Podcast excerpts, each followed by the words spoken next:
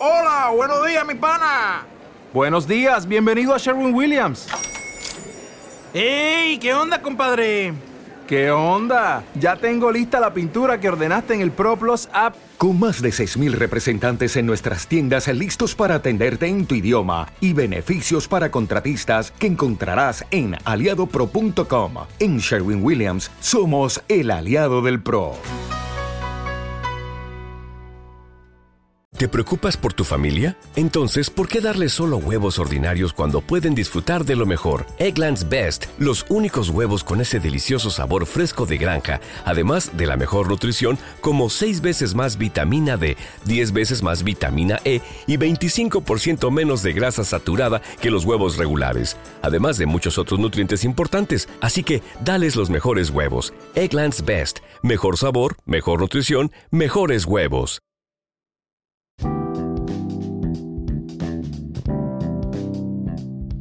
Fernando Sánchez Dragó, Madrid, 2 de octubre de 1936, Castilfrío de la Sierra, Soria, 10 de abril de 2023. Fue un escritor y periodista español. Fue autor de más de 40 libros, principalmente ensayos y novelas, casi todos con un fondo autobiográfico.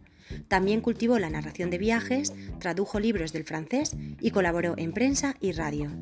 Presentó y dirigió numerosos programas de televisión, la mayor parte relacionados con la cultura.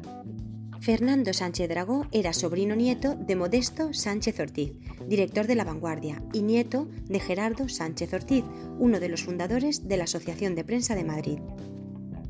Era el hijo primogénito de la alicantina Elena Dragó Carratalá y el único y póstumo del periodista Fernando Sánchez Monreal, que había sido redactor jefe del diario La Voz y era director y propietario del periódico Notiesport y director de la agencia de noticias Febus cuando estalló la Guerra Civil Española. Fernando Sánchez Dragó nació en el barrio de Salamanca. De niño pasaba mucho tiempo hablando con su ángel de la guarda y en casa lo llamaban Nano. A los 5 u 8 años fundó, dirigió y redactó un periódico autógrafo, La Nueva España, del que se conservan varios ejemplares, un plagio del diario ABC que alquilaba a los vecinos del inmueble en el que vivía por 5 céntimos de peseta. Tenía seis años cuando su madre, el día anterior a su primer día de colegio, lo llevó al cine para ver la película El mago de Oz, que le hizo concebir que la vida y el mundo era un sendero de baldosas amarillas. Fue alumno del Colegio del Pilar de Madrid, licenciado en Filología Románica 1959 y Lenguas Modernas en la especialidad de italiano en 1962 y doctor en Letras por la Universidad de Madrid con una tesis sobre Valle Inclán. Durante su infancia y adolescencia solo supo sobre la muerte de su padre que había sucedido durante la Guerra Civil y creyó que había sido asesinado por los republicanos. Con todo, al ingresar a la universidad entró en el Partido Comunista de España, convencido por Jorge Semprún, sin ser comunista, para correr aventuras. En 1956, estando detenido por participar en las protestas universitarias, un comisario de policía le reveló abruptamente que su padre había muerto a manos de los sublevados contra la Segunda República Española, lo que supuso una conmoción para él. En 1954 cofundó la revista poética Aldebarán. Fue encarcelado en 1956 por instigar y participar en los sucesos de 1956 y de nuevo en 1958 y 1963 por sus escritos e ideología. En 1964, estando bajo arresto domiciliario, escapó al exilio y regresó a España en 1970. En 1960 escribió en 23 días su primer libro, una novela, con el propósito de conquistar a una mujer, y lo consiguió. Por otra parte, el libro sería publicado en 1984. Un año antes de escapar en Roma, se había enamorado de Caterina Barilli en cuanto la conoció. Durante el exilio, fue corresponsal de prensa para el diario El Alcázar, adoptando como seudónimo el nombre de su padre. En una visita a Benares, India, en marzo de 1967, salió del hotel una madrugada para ver el amanecer desde uno de los gats escalinatas en la ribera del río Ganges que descienden hasta el agua.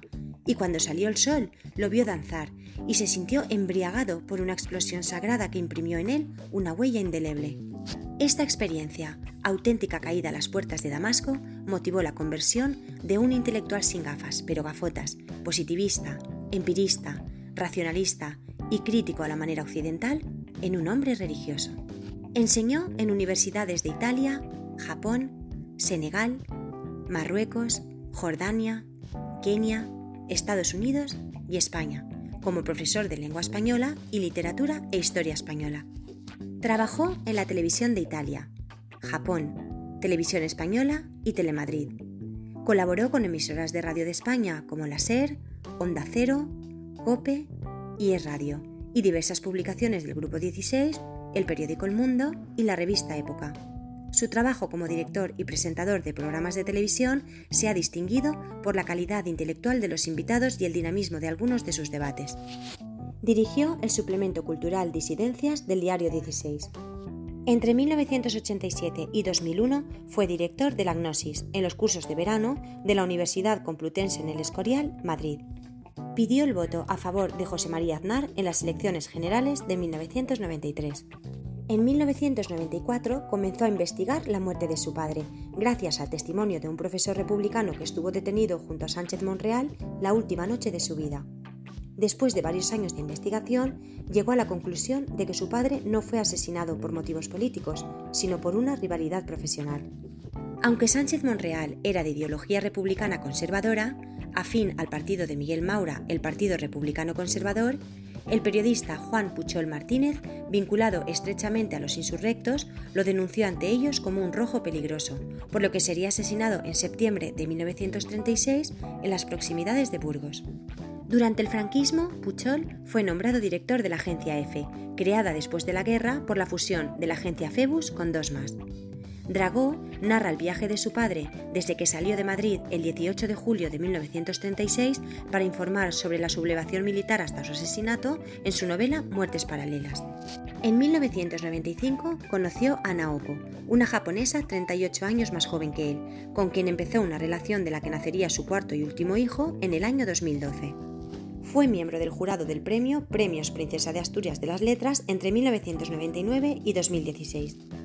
En 2003, viajando por Etiopía durante la Semana Santa, fue mordido por un perro rabioso en Aksum. En su aeropuerto pudo tomar una avioneta misteriosa que acertaba a salir ese mismo día con destino a Addis Abeba, donde le administraron la primera inyección de la vacuna antirrábica en una clínica británica y le informaron que era urgente que recibiera una dosis de gamma globulina antirrábica, que en Etiopía solo había cuatro en la Embajada de Estados Unidos, pero era muy poco probable que se la dieran.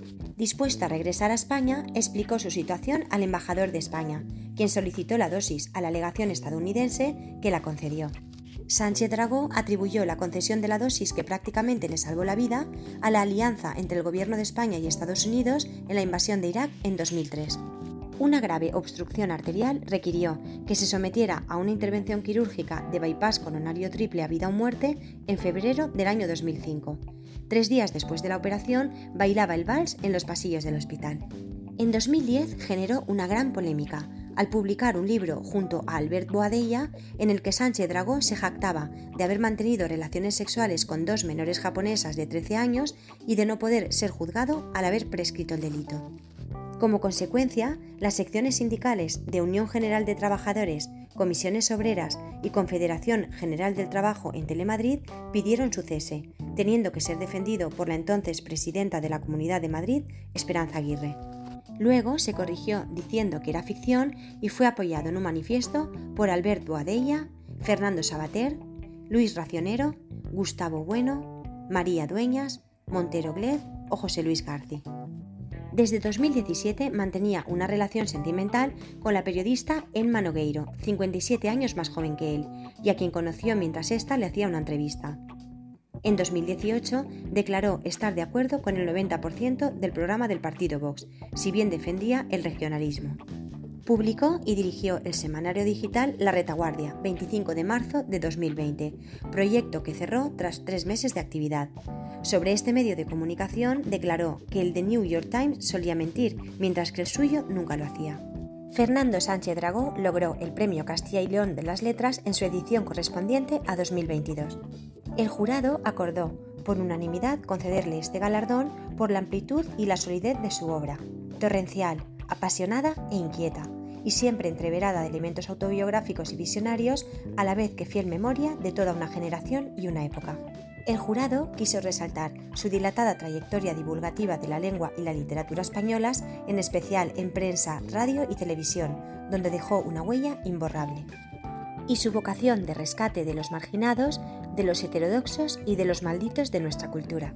Por último, también se valoró el vínculo especial que el autor tenía con la provincia de Soria, siguiendo la tradición literaria de escritores tan ilustres como Antonio Machado o Julián Marías. A principios de 2023 propuso a Santiago Abascal la candidatura de Ramón Tamames para realizar una moción de censura contra Pedro Sánchez. Finalmente, esta no prosperó. El 10 de abril de 2023 falleció en su casa de Castilfrío de la Sierra tras sufrir un ataque al corazón. Era padre de cuatro hijos de cuatro madres diferentes, uno de ellos la actriz, locutora de radio y escritora Ayanta Baridi. Grand Canyon University, an affordable private Christian university, is one of the largest and fastest growing universities in the country, offering more than 270 programs online. In addition to federal grants and aid, GCU's online students received nearly $130 million in institutional scholarships in 2022.